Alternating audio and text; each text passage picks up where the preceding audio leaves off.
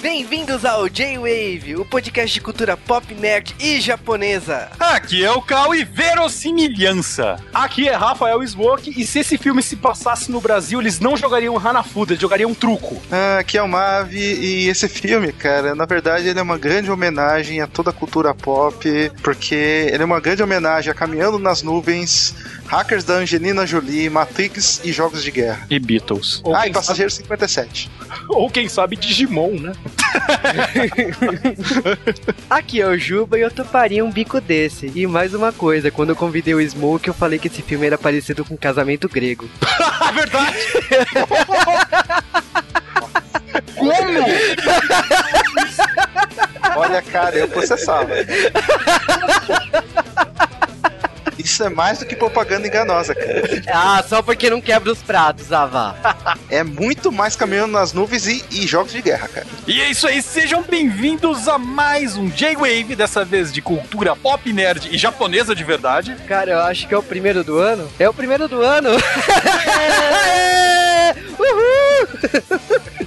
É, o J-Wave volta às origens e vamos falar de Summer Wars, um filme que foi escolhido justamente porque tem uma ligação com o Evangelion. E para participar desse podcast, chamamos aqui Rafael Smoke. É isso aí, estou eu aqui de novo no J-Wave, Rafael Smoke, eu sou lá da Taberna do Smoke. Quem tiver afim de escutar um podcast de variedades aí, de assuntos diversos, ou ler algumas colunas também, dentro de cinema, quadrinhos, nostalgia, entrem lá em www.tabernadosmoke.com.br, confiram nossas colunas e escutem o Taberna Cast. Lá tem o nosso garçom zumbi, peçam sua bebida e fiquem à vontade. E também o Mavi. Olá. O cara que me chama, o cara não fala nada, né, velho? Oi, eu sou o Mavi, eu moro aqui em casa. Cara, acabei de lembrar que depois que eu participei do Taberna Cast, o meu nome mudou, né? Agora é Ruba. É? Escutem a participação do Juba no último Tabernacast e descubram a cultura latina que o menino tem. Bom, voltando, vamos direto para os Correios. E sejam bem-vindos a mais um Correios do J-Wave. Estamos aqui de volta mais uma vez. E dessa vez para anunciar os ganhadores da promoção de One Piece, uma promoção que rolou semana passada. E os vencedores, né? Se vocês não se lembram da promoção, nós estávamos sorteando, ou sorteando não, né? Não tem sorte aí. Nós vamos dar dois pacotes One Piece, né? Uma edição número 1 e depois um pacote com edição número 1 e edição 36, né? Exatamente, na verdade é o inverso, né? A melhor resposta ganhava o primeiro e o número 36. 36. E a pessoa que deu a resposta que merece o segundo prêmio ganha apenas o número 1. E a promoção de um pedaço, ah, nós recebemos bastante e-mails. Na verdade, eu fiquei bastante feliz com o retorno que teve. Eu cortei todas as respostas que tinham churato. Né? Isso é verdade, cortei, cortei na cara dura, o Juba ficava rindo. Cara, qualquer personagem Churato, aparecia Churato ou Gaio, aparecia Leiga. e bom, depois de tantos e-mails, olha, foi complicado escolher o vencedor, mas escolhemos duas melhores respostas aí. E a grande vencedora é Laísa Andria, ou Andrea, sei lá. Exatamente, e a equipe que é a Laísa, aliás, a Laísa com LH, será que é Laísa? Ela escolheu. Não, né? Não, não, não, não, né? Ela escolheu uma equipe cujo navegador é o Sheldon de Big Bang Theory. Seria eficaz, né, cara? ele tem toque, cara, ele não ia conseguir achar tesouro. O cozinheiro dessa equipe, ele é um pouco lado negro da cozinha, né? Cara, Darth Vader. Eu não comeria nada. Eu ouvi dizer que ele sabe usar o poder da salsicha, cara. Cara, nos serviços gerais foi escolhido Marvin, não o nosso podcaster, mas a gente tá falando do personagem o Guia do Mochileiro das Galáxias. O que geraria, na minha opinião, uma viagem depressiva, mas tudo bem. O Vader ia se matar, cara. De atirador foi escolhido do Kuro-chan, do Bokusatsu Tenshi do Kura-chan. E por final, Capitão Sultamaki, do mangá e anime e também dorama, Oran High School Host Club. Certeza que Darth Vader quebrou um vaso lá dentro dentro. Cara, o Tamaki fazendo Darth Vader ter que pagar a conta, né? Vai ser hilário, né? Mas foi essa equipe aí que a Laís escolheu, eu achei hilário. Teve referências aí desde seriados, filmes, nerds e animação japonesa, né? O que basicamente é o G-Wave, então tá de parabéns aí a Laísa. E o nosso segundo colocado, né? Que vai ganhar uma edição número 1 um de One Piece, da editora Panini. Sim, a gente tá falando do Thiago Soniga. A tripulação que ele escolheu, né? Foi Black Star de Soul Eater. Sim, ele achou que na verdade fosse o zelador, mas faz ele imaginar que é um capitão, tudo bem. Eu gostei da escolha também do Mãozinha da família Adams. É uma mão na roda, né? Tudo pá. Cara, o que, que o Mãozinha tá fazendo lá, hein? Com Cara- certeza ele não tá usando um gancho. É, muito bom, cara. Mãozinha deve quebrar o galho pra caramba. Também a Lira de a Bússola Dourada, ou Bússola de Ouro, né? Dependendo da tradução. Sim, e tipo, ok. O, me- é o melhor membro é o coiote, cara. Por quê? Cara, não, tá explicado. O problema é que o navio não sai do lugar com o coiote, né? É, né, Eu, tá- eu faria o J-Wave só com o coiote, com plaquinhas, sabe? A gente não fala, só fica levantando plaquinhas. É, sempre que os caras saem em, em convenção de anime com aquelas plaquinhas lá, as pessoas, ah, tô imitando tal personagem, eu sou um panda, sabe? Eu não, você é o coiote, meu filho. Mas acho que a escolha mais infeliz, e na minha opinião, que o Cal deixou pro final, né, pra eu falar, ok. Mas a gente tá falando da Bela de Crepúsculo. A justificativa pra tabela na equipe fez me gargalhar bastante tempo, que ele fala que é arma secreta, né? Eles deixam ela pra ser a donzela em perigo, pra ser capturada e quem sabe devorada enquanto o resto do time foge. Cara, quando eu vi a Bela de Crepúsculo, eu olhei e falei assim, eu nem vou ler mais a resposta dele. Já ganhou, né? é, mas o Cal me fez ler e prestar atenção e esse cara mereceu. Então, vocês dois, o Thiago e a Laísa, vocês devem nos mandar o seu endereço para que enviemos para vocês os prêmios. Vale aqui citar que muitas pessoas mandaram e-mails, mas não mandaram o Twitter. Então, por causa disso é que vocês não ganharam. Teve pessoas aqui que a gente considerou, olha, só que a pessoa não mandou o Twitter, que era uma das nossas regras. Em- E a gente entrou em contato com todo mundo, viu? Que não mandou alguma coisa. Mas, prêmios à parte, agora vamos direto para os abraços, o feedback e tudo mais dessa semana. E para começar, um abraço para o Daigo. Sim, abraço especial para o Daigo e na sequência, abraço para o Zé Sérgio, Para o Arthur Malaspina, para o Kleber Silva, para o Diego Miyabi-sama, para o Cadmo Senpai, para o Murak, para o FM Cruzeiro, também para o Di Benedetto, para o Ícaro Stand, também para o Murilos, para o Daniel Fernandes, para o Rodrigo de Sales, do Machina Cash, também para o Bugaf,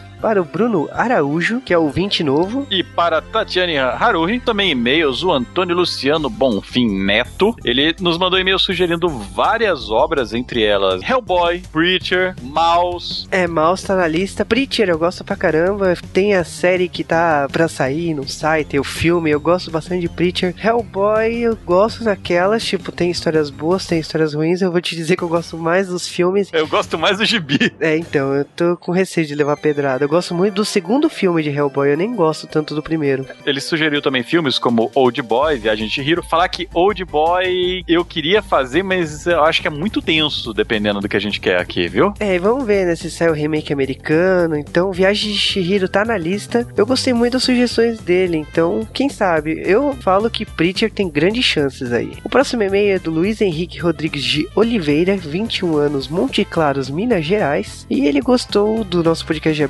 Bela e tal, gostou da participação da Camis. Eu acho engraçado, o pessoal gosta da participação da Camis, que ela desvirtua tudo que o Joey faz, né? E ele falou da comparação com Rapunzel de Enrolados, falou também das piadas, da relação da Disney das princesas. Eu fico feliz aí por você ter gostado do podcast. O próximo e-mail é do Luiz Gustavo e o e-mail deles praticamente ele falando do podcast, ele falou algumas diferenças aí, como o sotaque, né? O personagem do Orloge, né, o Cogsworth no original, é, o Orloge ele fala com um sotaque britânico na versão original. É o que tem todo um sentido do mundo, né? Porque ele é um relógio, né? Mas, tipo, não me incomodou tal. Que, sotaque. que estereótipo, hein, cara? Sim, poderia ser um sotaque japonês, que japonês é assim também. Mas tudo bem. Suíço, né? Relógio suíço. Você nunca ouviu falar de relógio britânico. Só o Ben.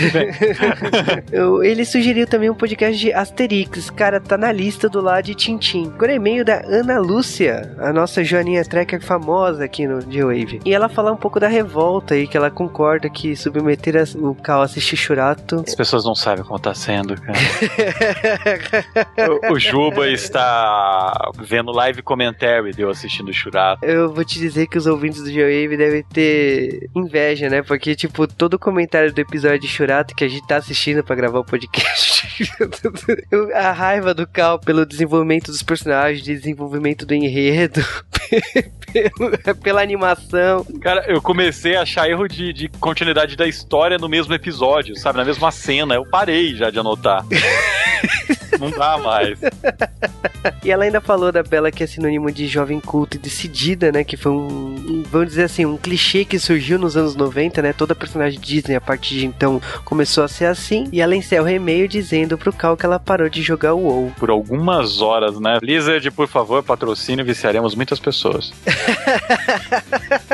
Agora é e-mail do Vinícius Galvão e o Vinícius Galvão, também conhecido como Vigal, falou que não acompanhava quadrinhos americanos, né? E por causa dos G-Waves de quadrinhos, ele começou a ver animações e ler quadrinhos. Ele confundiu um pouco as coisas aí, falando que Homem-Aranha e X-Men é da DC, mas a gente, tipo, a gente entende. Ele ainda sugeriu um mês para fim do mundo, já que estamos em 2012, né? Por que não? Pode ser, pode ser. Se mais pessoas quiserem. Cara, mas ele só deu filme bom, né? Independence Day, Armageddon, tipo, nossa, só filme bom. Se eu fosse fazer, cara, o fim do mundo tinha que ter sessão da tarde. Sessão da tarde que eu lembro de fim do mundo é o do Mad Max, cara. É, tá aí. Dois homens entram, um homem sai. Filmão, cara. Nossa, cara, você acabou de transformar num filme homossexual, ok, né?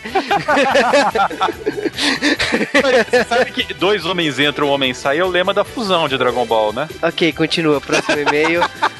Lucas Marins Batista, Salvador, Bahia. E ele tá fazendo maratona do G-Wave, né? Aliás, tem várias pessoas fazendo maratona do G-Wave. E ele sugeriu mais podcasts de cultura britânica, sim, eu também acho. E que deveria também fazer podcasts de obras do Clamp, já que a gente fez de Sakura Card Captor. Então ele citou o Holic, Tsubasa, Code Geass, que não é bem Clamp, né? Mas é Clamp. E Kobato, quem sabe? E também sugeriu um podcast de Doctor Who. Tem essa, hein? Vamos fazer antes de Bill e Ted. Vamos fazer um mês de viagem no tempo?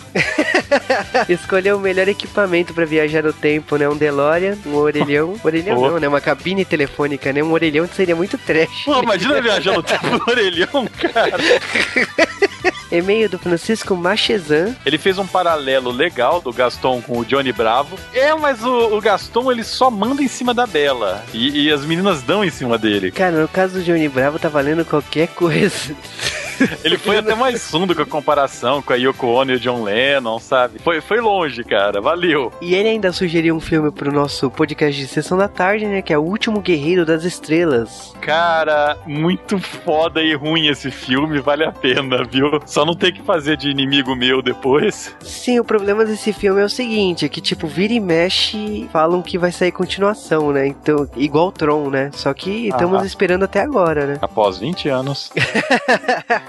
Agora é e-mail do Bruno Araújo, ouvinte novo do G-Wave. É, ele fez uma pseudomaratona, né? Ele foi ouvindo os temas com Japão no nome. Sim, depois ele ouviu os de videogame e tal, então ele tá ouvindo ainda o G-Wave. Mas ele sugeriu uma série de podcasts aí como Mega Man, Bomberman. E um dos temas que ele sugeriu, que na minha opinião, tipo, já deveria ter saído no G-Wave, é Final Fantasy. É, na verdade, ele sugeriu uns temas que o G-Wave já fez. Também. ele precisa prestar atenção lá, mas outro tema que ele sugeriu que eu também já gostaria de ter feito um podcast é de Resident Evil. Os filmes? Não. Só se fosse de 1 de abril, né, cara? Né? Mas, se você quiser ver e-mails no J-Wave na semana que vem, você deve mandar e-mail para nós em jwavecast.jwave.com.br. Exatamente. Se você quiser comentar lá no post, manter a conversa durante a semana, é só entrar no post desse podcast. Comentar lá, o pessoal tá meio mole nos comentários, eu quero ver estourar os números agora. Também podem falar conosco no Twitter ao vivo em arroba JWavecast, não é arroba JWave. Vocês podem até mandar para arroba JWave, sabe? Deem esse Twitter pro JWavecast. o feed nosso é feed.jwave.com.br, mas preferimos que vocês entrem lá no iTunes e assinem pelo iTunes Brasil. E aproveita e vota lá cinco estrelinhas pra gente, fala que a gente é fodão. Exatamente. E agora vamos para um podcast da adaptação em anime de jogos de guerra. Pro Cal.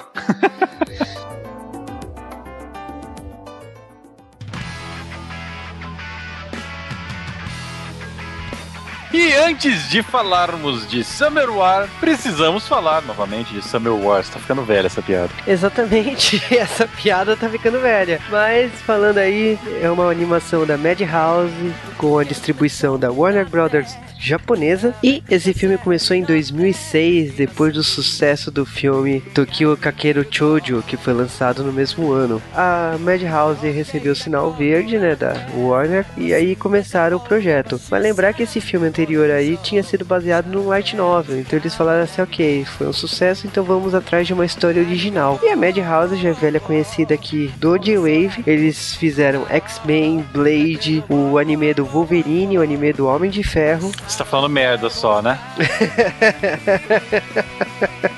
fez o anime Kaiji, que eu gosto pra caramba, fez Perfect Blue, fez Sakura, Metrópolis. Cara, ele fez um monte de coisa do, do Clamp, pra falar a verdade. Devil May Cry, X, Beck, Monster, Shobits. Nossa, vai ser. e High School of the Dead. Você vê como é uma velha conhecida nossa. Madhouse correu atrás da animação, reuniu sua equipe e nesse caso aqui o projeto ficou com o Mamoru Hosoda. E o Mamoru Hosoda tinha feito até então Digimon Adventure 1 em 1999 que você vai encontrar altas semelhanças no roteiro. Exatamente, ele também fez o Chamadio Doremi Dokan, que é um anime de garotas bonitinhas com feitiçaria e tal. E além disso, fez um filme do One Piece e o um filme de Sailor Moon Super S. Bom, com a equipe reunida aí ainda temos o character design Yoshiyuki Sadamoto, né, que é o cara responsável por... Conheço esse nome, né? Sim, de Evangelion. Além disso, foi chamado Satoku Okudera, né, para ser o escritor desse filme. Takeshigi, que é do estúdio Ghibli, né, Ghibli, né, que seria a pronúncia correta. Cara, eu não entendo. Por que, que eles mudam a pronúncia cada vez que a gente fala? não sei. Mas aí, o que interessa é que ele trabalhou nesse estúdio. Brincadeiras à parte aí, voltando à história do filme, ele é, é focado na cidade de Ueda e por causa disso todos os ambientes reais, lá tudo o que acontece no filme é exatamente o que tem na cidade. É, mas o clã que se passa no filme não é o clã de verdade, né? É, na, ver, na verdade a gente tá falando do clã Sanada. O clã Sanada é um clã que surgiu no período Sengoku e, tipo, tem uma historinha aí que basicamente eles usaram como inspiração. Então toda vez que a família cita uma história, a gente tá falando do clã Sanada. Uma coisa que vocês vão ouvir durante todo o filme é um sistema chamado Oz. E esse sistema, o pessoal vai comparar direto com Second Life, mas. Mas é o Second Life. É, diz o diretor desse filme que ele se inspirou aí não só no Second Life, como também no Mixi, que é o, o Orkut, ou Facebook japonês. E além disso, ele se baseou visualmente nos jogos da Nintendo. Nos jogos, nos videogames, né? É, eu acredito que visualmente ele deve ter se inspirado no Pikmin, né? Para aqueles traços estranhos, né? Agora, o Summer Wars ele estreou no Japão no dia 1 de agosto agosto de 2009. E 1 de agosto de 2009, na primeira semana lá no Japão, ele faturou 1 milhão 338 mil e 772 dólares e foi em 127 salas lá no Japão. O que significa, pelas minhas contas, que o ingresso do cinema do Japão é mais ou menos uns 35 dólares. Não sei te dizer. Esse filme fez sucesso, ficou várias semanas aí entre a bilheteria e no final ele arrecadou 17 milhões e 425 mil dólares. Vale lembrar que no lançamento do DVD e do Blu-ray lá no Japão, no dia 3 de março, ele vendeu 54 mil cópias e bateu o recorde de Evangelion 1.0. Será que foi merecido? Será que não? A gente vai discutir isso depois. Exatamente. E ele só ficou abaixo de Michael Jackson This Is It. Ou seja, não significa absolutamente nada. Esse filme foi lançado em vários países aí do mundo, como Reino Unido, Estados Unidos e França, normal para animação japonesa. Concorreu a um prêmio na Suíça. E além disso daí, ele também ganhou o prêmio Annie, né? O prêmio Aninha. Sim, lá de Los Angeles, né? Ele ganhou um, um prêmio, né? O Hosoda. Só o Hayao Miyazaki tinha ganhado desde então. Com o Samuel Works. Olha que coisa foda. Aqui na, no Brasil, no caso, o Samuel Works saiu pela JBC, saiu em três volumes. Eles foram publicados na antologia Young Ace a mesma antologia que sai Gorodrug do Clamp e Mirai Nikki, além do próprio Neon Genesis Evangelion. E aqui foram reunidos iguaizinhos, né, a versão original lá do Japão em três edições. O vale aqui lembrar que o Samuel saiu no Japão em julho, tipo, serviu como uma enorme divulgação pro filme, já que o mangá saiu um mês antes que o próprio filme e, tipo, ele acabou logo perto do lançamento em DVD e Blu-ray. O que vale aqui destacar é que a versão feita pela Ikura Sugimoto, que segue bem o traço do autor original, né, o character design, o Sadamoto, ele puxa um pouco mais pro romance, ele não puxa tanto pra história original. Então, tipo, você perde muitas lutas, o que o filme se foca em lutas e efeitos e tal. No mangá se perde, eles estão lá, mas não tem o mesmo impacto que tem no filme e se foca no romance bem mais do, dos dois personagens protagonistas. Nem a família tem todo esse foco todo. E ainda falando do filme, tem a questão do single, né? A música tema do filme é normal no Japão que a música tema nunca está com a trilha sonora do filme. Então existe sempre a trilha sonora do filme e a música tema. E a música tema, que é Bukura no Atsuno Yume, Nosso Sonho de Verão, é cantada pelo Tatsu Yamashita e quando saiu lá no Japão no dia 19 de agosto de 2009, ela conseguiu o oitavo lugar das paradas de sucesso de lá. Mas chega de curiosidades e vamos direto para o filme.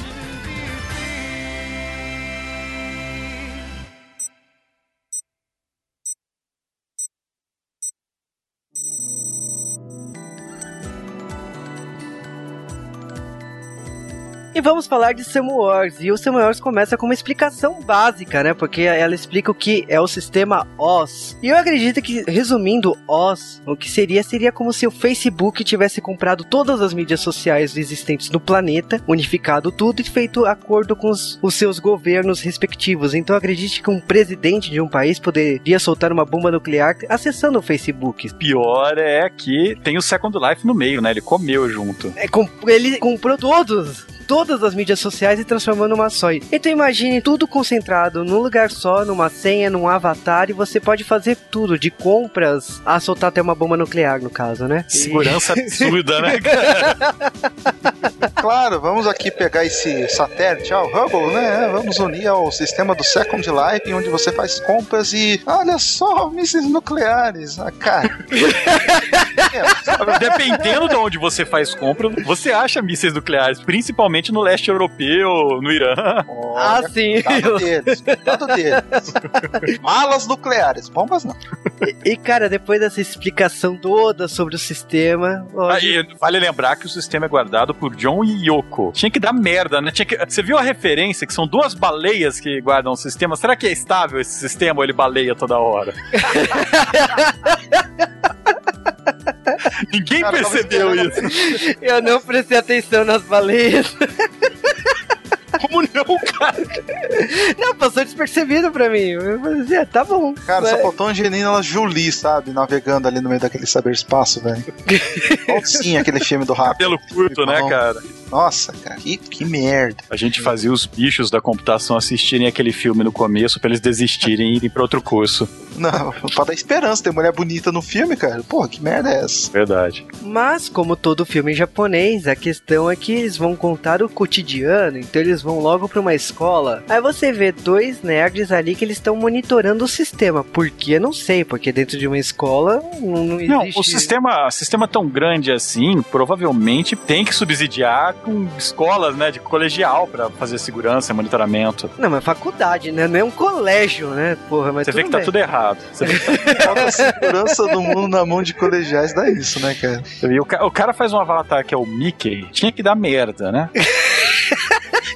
Não, porque o filme, o filme te dá uma puta explicação que existem lojas para se comprarem itens de avatar. Você pode até ter um rabo, o filme fala. Não sei o que, que nego tem a ver de querer ter um rabo.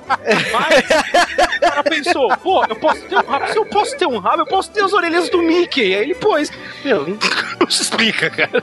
E a gente tá falando do Candy Coisa, né? Tipo, ele que decidiu ter um avatar do Mickey Mouse, né? Ok. E o amigo dele sacana, né? O Takashi Sakuma, né? Só que, tipo, é, a história se desenvolve ao momento que, tipo assim, eles estão lá trabalhando, eles estão fazendo um, um, trabalho temporário lá na escola, chato pra Dedel, porque são férias escolares. E a garota mais gostosa da escola abre a porta e fala que ela tá oferecendo um trabalho. A Natsuki, né? Ela chega lá oferecendo para eles um bico, né? Praticamente um biscate, ou uma biscate, dependendo de como for no fim do filme. Olha, no momento você não sabe que serviço que é. Ela só olha, então, eu tô oferecendo um serviço, os dois lá, eu, eu, eu, eu, eu, eu, eu. Aí, tipo. Não, só tem os dois. E toda hora que um fala, ah, eu vou. Não, mas você tem o trabalho da escola. o que acaba ganhando é o Takashi, né? Só que no dia seguinte, tipo, ela liga pro Kendi, né? Falando que o Takashi desistiu e que ele tem que fazer as malas e vai ter que viajar com ela. Ah, que dama, né, cara? E o melhor, até o momento, ele não sabe o que ele vai fazer, sabe? E ele aceitou, entendeu? Podia ser drogas, né, cara? Podia, cara. Porque, mas é a desgraça, né, cara? O nerd vê a menina bonitinha. Vai, vai, me dizer, vai me dizer que um bom nerd que tá ouvindo a gente nunca passou por isso. Cara, a mina mais gata da escola vem falar com você, você não quer saber nem o que ela quer, cara. Você, uhum, sim, claro, ótimo, por que não? Na hora que você vê, você entrou numa furada. É, cara, mas olha. É, não, é, essa é a história de por que eu tentei entrar no laboratório de segurança. cara, mas vou te dizer uma coisa, mas nunca a garota mais gostosa da escola. Vamos dizer que a Natsumi não é tudo isso, mas ok. Vamos dizer que a Natsuki é a mais gostosa da escola, vai convidar o nerd zoado pra ser o namorado dela. Ah, não, cara. Deve não. ser a primeira porta do. do, do é, até, né? Você não sabe que é seu namorado, ela tá chamando pra um biscate. cara, mas, cara, aí entra aquele fator hipnotismo, cara. Um pararia. Opa, peraí. Deve ter alguma roubada. Essa mina nunca veio falar comigo. Mas não! O cara vai sem pensar, meu. Não, cara, o nerd de verdade. Não, a, a gente não sabe, a gente isso. não sabe. A gente não sabe se já veio falar com eles, porque é muito rápido. A gente é introduzido direto a essa cena dos dois na sala trabalhando e ela chega perguntando. Então você não tem tempo para saber quem são os personagens ou quem é ela, o que, que ela quer você é meio que levado, né? Enquanto o filme vai passando a abertura, você é meio que levado nisso. Você acaba descobrindo que o Kenji, ele é pseudo-inteligente, né? Porque ele quase foi representar o Japão nas Olimpíadas de Matemática. Nossa, cara, nesse momento, eu falo assim, ah, você é um esportista, né? Você já quase entrou nas Olimpíadas, né? né? Nas Olimpíadas de Matemática, ela olha pra cara ah, dele assim, Não zoa não que ah. eu e o Mato joga jogo de tabuleiro com um cara que é terceiro lugar na Olimpíada de Matemática. não, mas eu acho uma hilária, porque ela não, olha pra cara. Não é nosso amigo, calma. Ele não é nosso amigo, ele é outro Guilherme. ele paga, mano, tudo bem. Não, é outro. não, mas eu acho uma hilária que a, a Natsuki ela olha assim pra cara de nossa, eu nem sabia que existia Olimpíadas de Matemática. Você e todo mundo que é normal, né? Olimpíada de matemática. Ah, o glamour. Grandes merda. Cara, eu lembrei do IT Crowd, o Moz no concurso de soletrar, deve ser igualzinho. É uma reação, cara. É verdade. E, pô, cara, eu me divirto com a questão de espaço, né? Porque eles pegam um trem-bala, aí depois eles pegam um trem, e depois eles pegam um ônibus e eles têm que caminhar mais 15 minutos para chegar na mansão lá da família. A mansão inferno, né, cara? Que é onde ela mora, não é possível. que é na região de Ueda, né? E nossa, é a mansão, né? Porque é, é, um castelo, né, japonês, né? É praticamente uma vila, né, cara? Inteira. É uma. Você tá ligado que vila é o nome daquelas casas gigantes mexicanas, né? Do... É, é bem isso mesmo, cara. Em português. Não, mas vila é exatamente o tema para aquilo. É, um, é uma mansão japonesa gigante, cara. E logo, cara, o Kenji é apresentado à família e, tipo, sem se apresentar, ele já tem que engolir as histórias da família, né? Que a família tinha dois mil membros e teve que lutar com oito mil soldados do clã Tokugawa, que não sei o quê. E, tipo, lógico que esse número vai ser aumentado até o final do filme. O tenso é que toda hora que eles estão viajando, eles acham algum membro da família dela perdido, Cara, tem demais, cara. Eu, é, é, eu acho que aquela cidade inteira é populada por aquela família, cara. Qual é o sobrenome daquela família? Significa coelho em japonês? É, significa por algum motivo, né, cara? Todo mundo tem avatar de coelho. Aí, tá vendo? Olha só, genial, cara, genial. E o pior é realmente, cara, é cada, cada membro da família tem seus 15 filhos. Não, não, a só mulherada, a mulherada sai andando pendurada, cara, é impressionante. é uma com um num braço, outro no outro, segurando no de baixo e ainda tá grávida. cara, no interior do Japão. Não, isso explica uma coisa interessante da casa, cara. Só tem uma TV na casa da do. Cara, você vê que E é uma baita TV, cara. não tem muito o que fazer no Japão, né, cara? Pelo menos naquele Japão, né? Porque o Japão normal tem problema de natalidade por excesso de televisões, tá? Mas, Mas essa, essa família vai salvar o Japão. Ah, vai, cara, Ah, vai. Mas a gente tá falando aí de uma festa, né? De um aniversário, né? Que é a senhora Ah, cara. daquele clã, que é a Sakai Tinochi, né? É, ela é uma senhora que está fazendo seus 90 anos, né? E o Kenji, ele cumprimenta a filha dela, achando que ela que tá fazendo 90 anos. Cara, que Cara, eu, eu Cara, senti o constrangimento dele quando ele falou aquilo. Eu falei, Cara, boa, se eu fosse a mãe daquela menina, porta da rua, tá? Cara, da onde já se viu, cara? Aquela mulher, tipo, há 90 anos. Porra, vai tomar no cu, né, velho? Tá Avon, conservada, hein, tia? te quero, né? Tá Nossa, inteiraça. cara. Não, é só olhar a cor do cabelo, cara. Se a cor do cabelo. Não, se pinta, Juba. Ah, não, mas se pinta de roxo, né? Na tua idade, né? A mulher toma banho com, com, com Avon, sabe? Aqueles creme, velho. Não é possível, velho. Até tá tão esticado que os peitos dela tá nos calcanhar, velho. Cara, mas a Natsuki, ela chega pro Kenji e fala: Olha, a minha avó é brincalhona, ela é meio severa e tal. Você simplesmente aceita as merda que ela falar e vai dar tudo certo, né? Os familiares falando, pô, cara, demorou não sei quantas vezes pra conversar com a, minha, com a vovó pra, pra aceitar o cara, meu marido, não sei o quê. Sabe, dando visão de carrasco da, da véia, cara. É, muito e o Kenji, o Kenji não entende porra, né, cara? A Natsuki chegou, ah, então, esse aqui é o Kenji, esse aqui é o meu namorado. Não, começa como namorado, termina em noiva a frase, cara. Ah, o cara, o cara é tipo. O cara nunca catou mulher. E aí, e- e- na, na hora que ela fala isso, o cara tem um infarto ali do lado, né? E a, a- a- a bisavó lá, ela já olha e fala assim: ah, tá zoando, né? Então, então ele é o marido ideal mesmo. Ai, caralho. É questão de malícia. É- ela percebeu que o moleque é um bocó. Nunca vai trair minha neta. né? Ou não, né? É aquela, a-. tem aquela coisa meio tipo de, ah, ela é uma anciã, ela já viveu muito, então ela, com poucos olhares e apenas pelo tom da voz, ela conseguiu já captar desde o começo do filme que o pequeno coiso, vou chamá-lo de coiso, já é o nome dele, o pequeno coiso coisa é uma coisa rara, hein, velho? Era um cara valente, era um cara de valor, entendeu? Ou não, né? Também tem essa. Ela se Cara- dele, cara. It's now. Olha, eu vou acreditar nisso porque é poético, mas eu tenho certeza que não foi isso. Foi. Eu tenho certeza que a velha nem enxerga direito, cara.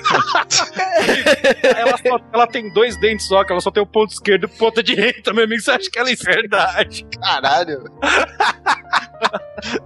Cara, o negócio é que depois que ele fica sabendo que ele tá lá de namorado da, da Natsuki, o Kenji, ele fica desesperado, fala, não, não, eu não tô sendo pago pra isso, que é isso? É, é ser pago pra... Ô, louco, aí você olha pro cara e vê que, na verdade, ele tá fazendo É outra um bom coisa. negócio, né, naquela saguinha, cara? Tá sendo pago e ainda tá comendo, cara? Olha isso. Ele tá sendo pago só pra olhar, cara, não pode comer. É voyeurista, né? É mó engraçado que o amigo dele, né, o Takashi, fala assim, pô, se você eu tá aí, não, se você tá aí pra ser namorada dela, pede pra dormir no mesmo quarto. Foi né, cara? O cara já vai e bota. Já, você tá já bota essa ideia na cabeça dele. Oh, isso é amigo, cara. Eu queria ter amigos assim, cara. Isso aí é inversão daquele filme da Sessão da Tarde, lembra? Que o moleque contrata a menina pra... Não, totalmente, é totalmente o inverso. Namorado de aluguel. Isso. É com o Patrick Hampson, o Dempsey lá do, do Grey Anatomy. Exatamente, da Encantada também. Nossa, por que a gente tá lembrando disso? Não sei, mas continue a história. Cara, o negócio é que ela vai lá, ela bate um chaveco nele, né? Como só mina gata consegue fazer, e fala: olha, são só quatro dias, você só finge que é meu namorado, fica quieto nas conversas e tal, porque a minha avó, ela tá nas últimas, a véia vai morrer, não sei o quê. E aí eu falei, fiquei em pânico e falei pra ela que eu ia casar. Aí ele, opa, casar? Mas, como um bom babaca, ela vai lá, você vê que como ela é manipuladora, ela vai lá, pega na mãozinha do, do idiota, sabe? Que a única mulher que ele, que ele encostou na vida foi a mãe, ainda só quando nasceu, sabe? Sabe? Ainda de mentira, né, cara? Até porque ele tem uma vida forever alone, né? Porque, tipo, a mãe trabalha o dia inteiro e deixa a comida pronta no micro-ondas, tá ligado? Tá lá o bilhete, então, vou chegar tarde, se vira. Então ele estranha pra caramba, né? Aquela família imensa, todo mundo com cisma dele, porque ele tá, é o namorado da Natsuki. E a Natsuki inventa a maior história, né? Que ele já fez faculdade, que ele voltou dos Estados Unidos, né? O moleque tem 17 anos, né? E ele Cara, quer- o moleque não tem nem, nem pelo debaixo do sovaco, cara.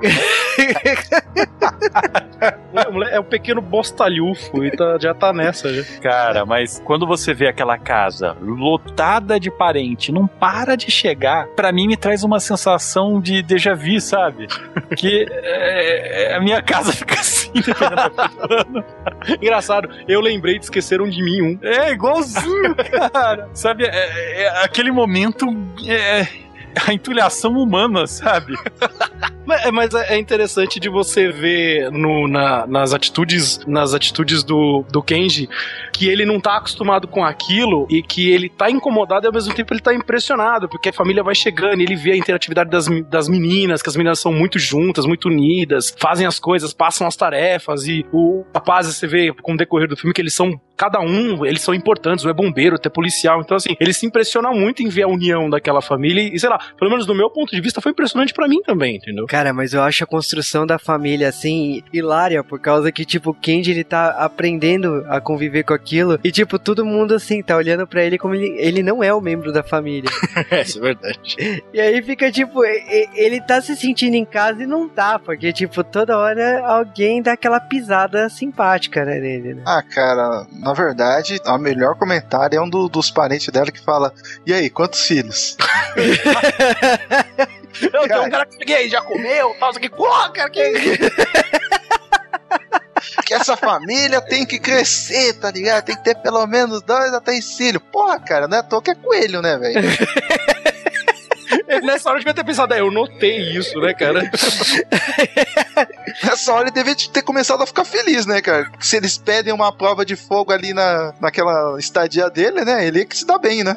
Não, com certeza, mas eu acho que a história só progride, assim, ela só vai pra frente no momento que ele vai dormir, ele vai ter um momento forever alone dele, e ele recebe um código pelo celular. Ai, e o que ele vai fazer? Eu, sinceramente, teria cagado, teria dormido, nem ligo. Porra, mas com certeza, cara, eu ia xingar de mais nada, primeiro eu ia xingar, empurrar o celular. Não, Cara, é, chega aquele monte de número, eu olho pra aquele monte de número, quando eu recebo um SMS cheio de número, eu olho e já penso, ô operadora, filha da mãe, eu paguei já o boleto.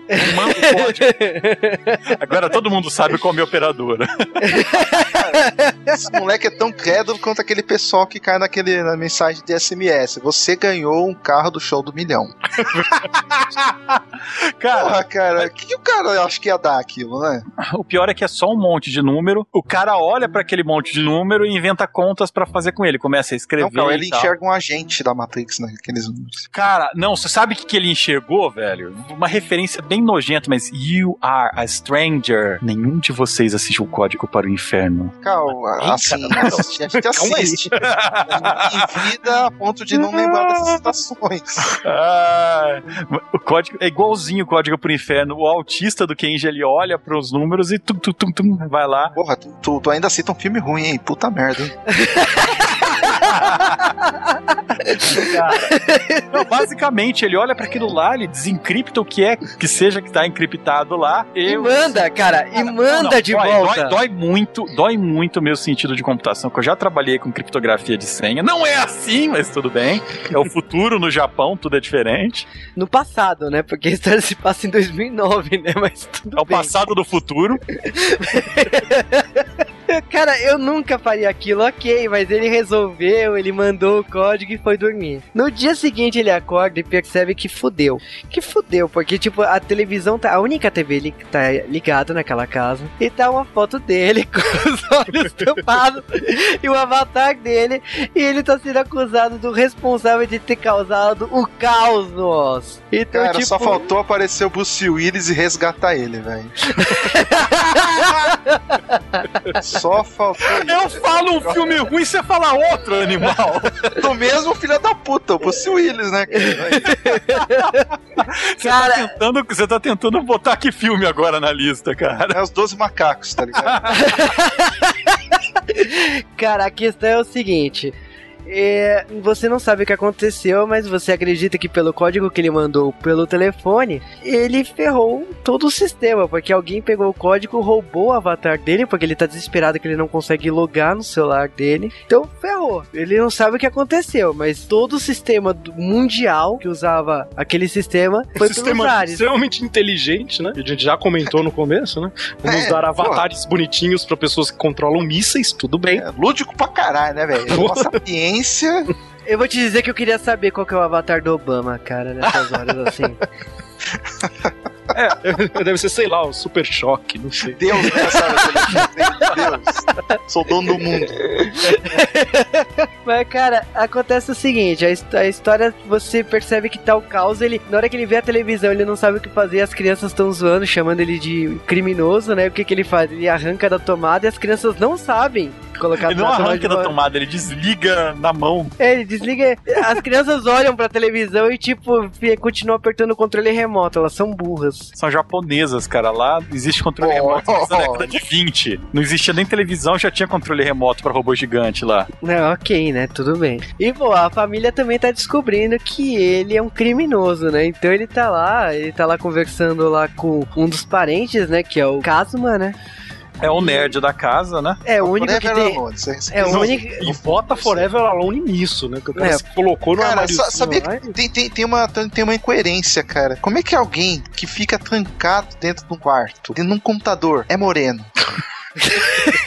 Não toma sol, cara! Vai se fuder, malandro! Sei lá, o monitor dele deve ser movido a Os pais. nuclear. Não, mas se você olhar, se você olhar, os pais dele não são.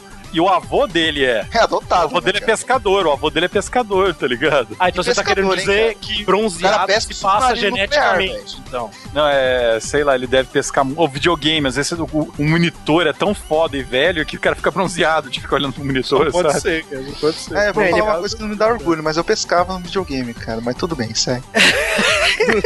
Tudo Best bem, né? Champions, Mave, que vergonha. É, era, era uma coisa assim, Best Champion, alguma coisa. Né, podia ser pior no Dreamcast que tinha uma vara de pescar lá como controle, mas ok, continuando. Ah, eu não tenho E- videogame que faz isso. Tem Ah, o PS3, meu irmão comprou uma vara de pescar do PS3. Sem contar o Wii, cara, que você usa o remote pra isso. Né? O teu irmão tem um jogo de pesca é, é- é ridículo, mas tudo bem. Ele tem um barco de pesca, sabe? Ele É. deve ficar muito entediado na casa dele e faz isso. Deve levar no barco pra jogar no videogame, né? Puta merda. Simular na banheira. Ai, que bosta, cara. É barco da da vida, né? Cara, mas agora ele é o grande bandidão e ele tá lá no quarto, ele falando com o Kazum. E a ideia dele, tipo, não sou eu o culpado, eu sou um idiota, não posso ser culpado. O amigo dele também vem falar: Ô, mas o que, que você fez? Não, não fui eu, né? Não, o amigo dele, cara, o amigo dele já olha pra cara, você não, você é, é babaca, você não é um, um que faria isso, cara. Capacidade. não tem envergadura moral pra fazer isso. Ele fala, você tem até capacidade, mas você nunca faria isso. Falta bolas, né, cara? Falta É bola. Foi o que a Natsuki viu também. E, cara, acontece o seguinte, ele tá lá conversando com o Kazuma, o Kazuma, né? E você sabe que, tipo, ele tenta usar o computador, ele tenta fazer de tudo, tanto que o, o Takashi cria um avatar temporário pra ele lá. E ele descobre lá no meio, tentando conversar com o avatar roubado, né? O Mickey em forma demoníaco lá. Ele toma uma porrada histórica, né? E é nessa hora que o Kazuma revela quem ele é, né? Que é o King Kazuma. É nessa hora que você vê que tudo se resolve na porrada enquanto se fala de segurança de sistemas. É, cara, ele não usa nem o ASD pra lutar, cara. Que porra de jogador aí. Mas é justamente aí que eu digo que vira a parte Digimon do filme, cara. Tipo assim, ah, nós temos um mega sistema ligado em tudo quanto é coisa, sei lá, controla geladeira, micro-ondas, sei lá, cara. Mas não tem problema. Em caso de vírus, nós usamos pequenos monstrinhos em avatares que tem golpes mirabolantes e voam por aí pra defender o nosso sistema. Ok. Faltou ele arquear mais os dedos, né, cara, pra ganhar. Porra, citação de nerd, você também quer tomar no rabo, né? não, é uma citação, sabe, inocente.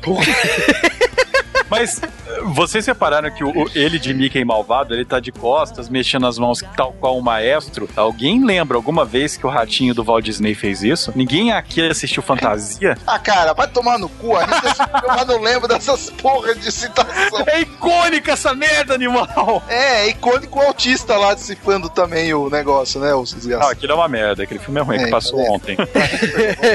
Cara, acontece assim, ele tenta lá lutar, tenta recuperar lá, toma uma porrada histórica e ele descobre a grande merda, né? Porque o, o Love Machine, né, o que é o a inteligência artificial lá que tava roubando os avatares, não só dá um supapo, como ele começa a comer avatar ali mesmo, tá ligado? Então tem uns bonequinhos lá andando, ok, tipo, estou com fome, pá, pá, pá. E, Majin Buu total, né, cara? não, Majin Buu total e ele digievolui, exatamente igual Olha aí, olha aí o que eu tô falando, cara. Isso, Ele tá lutando pro É, céu, né? Imagina Digimon encontra Matrix, é esse filme, cara. Olha. Não, você vê que o, o, o, o coelho lá, o coelho que tá vestido de Terry Bogard, cara, do Fatal Fury, Puta, pode Ele- crer. Ele, ele cria até um cabelo loiro uma hora, cara. Ele vira Super Saiyajin, cara. Cara, mas eu acho que na verdade ele é uma mistura do Sagi Odimbo com o Terry Bogard. Que bosta. Mas é, é, é aquela noção típica de, de cinema mesmo, de como funciona segurança, computadores, sei lá. Não, gente, é uma coisa extremamente chata, não tem poesia. Tipo hackers, né? Nossa, cara, você tem que hackear os dedos pra hackear. É. Porra. Mas é, começa meio que um pandemônio, né? Porque o bicho ele fica forte e mesmo o coelho sendo super saiyajin fodão, ele apanha no final, né? E não dá conta, porque o, o Love Machine começa a escrotar. Esse é o nome genial, Love Machine. Love Machine, né? Love Machine. É uma, um- uma observação legal que eu acho de, de fazer nesse ponto do filme. É engraçado como nessa hora o filme ele é um, tem uma divisão, digamos assim, né? Porque você até então acompanhou aquela coisa da família, o conhecimento do, do Kenji, da Natsuki, aquela coisa toda, e do nada você tem um ponto do filme onde você entra nessa coisa cibernética do filme, então tem um choque muito grande nesse momento. É, Você eu- quis dizer de uma forma educada que é que nem uma novela, tem núcleos. Pode ser, pode ser, pode ser. É que eu acho que o filme se construiu muito bem em cima disso. A gente pode dizer que o filme tem três estágios e esse é o segundo. Eu não vou falar ainda do terceiro porque vai ser no decorrer do filme, mas eu go- gostei dessa construção, dele separar dois mundos pra você. Você tem o mundo real e o mundo virtual, que tá um caos, e o mundo não virtual, que é o caos de dentro da cabeça do Kenji, entendeu? Da situação que ele tá, aquela coisa com a família. É interessante você ver essa estrutura que foi criada dentro do filme, né? Você quer dizer que o filme é um Digimon, então ele vai Ai, cara, tá mais Super Human Samurai aquilo lá, cara. Não, podia- Puta que pariu! na verdade a comparação é a comparação Ai, é pior, cara. cara, porque tipo, o universo aqui é exatamente construído igual Mega Man Network, que pra mim é um dos piores Mega Man da história, mas Não é, não, é, exatamente não é como se o diretor tivesse trabalhado com Digimon. Mas a luta é Super Human Samurai. Ah, total, cara. E assim, eu vou te dizer que tá rolando o caos da família, está rolando caos mundial. E a família vem prender a merda do Kenji. Policial, tinha que ter um policial, né, cara? Se não tivesse, era. Né, cara? É, ju- é justamente o primo, né, da Natsuki, né, que falava que ele era um boçal, né? Aí o Kenji vai ser preso, aí tem- rola toda aquela historinha do, do primo levando lá o Kenji pra cadeia. É porque ele é apaixonado pela Natsuki, o primo, né? Ah, sei lá, hein? Tá Incesto. com cara. Aliás, qual dos parentes ali, né, não gosta da Natsuki, né? Porque tá foda, né? Aquele cara. Isso que a gente não falou até nesse momento do tio da Natsuki, que é o meio parente Tio de Evil. tudo lá, né? A gente tá falando do Abiski, que é um tio perdido aí da família, né? Que todo mundo olha com cara feia, né? Então, quando ele, é- ele, é- ele tem bastardo na família, né?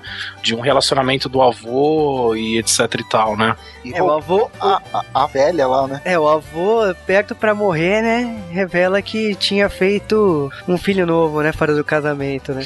e o cara é um filho da puta, né? Porque, tipo, ele vendeu um monte de terras lá, pegou dinheiro e foi pros Estados Unidos, né? Ficou 10 anos fora, né? Cusão. Cara, se esse cara entrasse no meu jardim de casa, cara, levava tiro, cara.